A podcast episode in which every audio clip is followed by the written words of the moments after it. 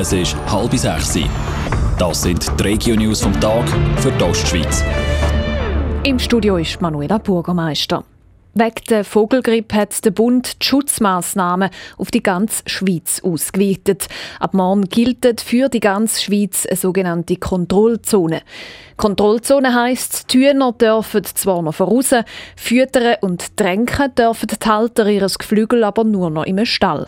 Für Geflügelhalter sind die Maßnahmen vom Bund die richtigen, sagt zum Beispiel der Heiner Jude, der zu Kaltbrunn eine Geflügelzucht führt.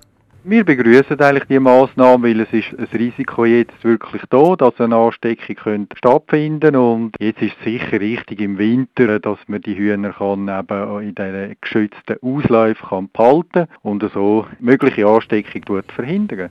Bis jetzt gibt es aber in der Schweiz kein Anzeichen, dass sich irgendwo Nutzgeflügel mit der Vogelgrippe angesteckt hat.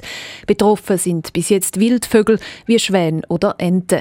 Fälle gibt es am Bodensee, aber auch am Genfer oder Neuenburger See. Nach jetzigen Erkenntnis ist das Virus nicht auf Menschen übertragbar.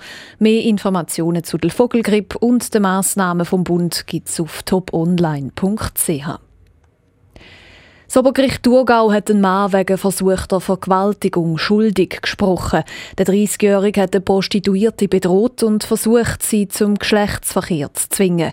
Das Obergericht schreibt in einer Mitteilung, dass er zu einer Freiheitsstrafe von zwei Jahren verurteilt worden ist.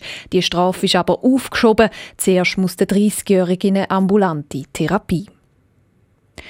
Z Balgach im Kanton St. Gallen sind beim Autounfall zwei Personen verletzt worden. Eine Autofahrerin ist auf die Gegenfahrbahn geraten und dort frontal in einen Lieferwagen hinein. Die 62-jährige Autofahrerin und ein 20-jähriger Mitfahrer vom Lieferwagen sind verletzt worden, schreibt die Kantonspolizei St. Gallen in einer Mitteilung. Mehr Informationen gibt es auch hier auf toponline.ch. Die St. Galler Regierung hat nichts gegen den kürzesten Linienflug der Welt von Alteri auf Friedrichshafen. Sie hat Kritik vom grünen Kantonsrat Meinrad Gschwend zurückgewiesen.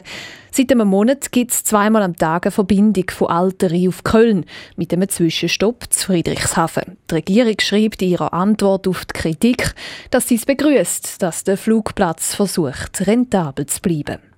Radio Top. Dies Radio für die Ostschweiz.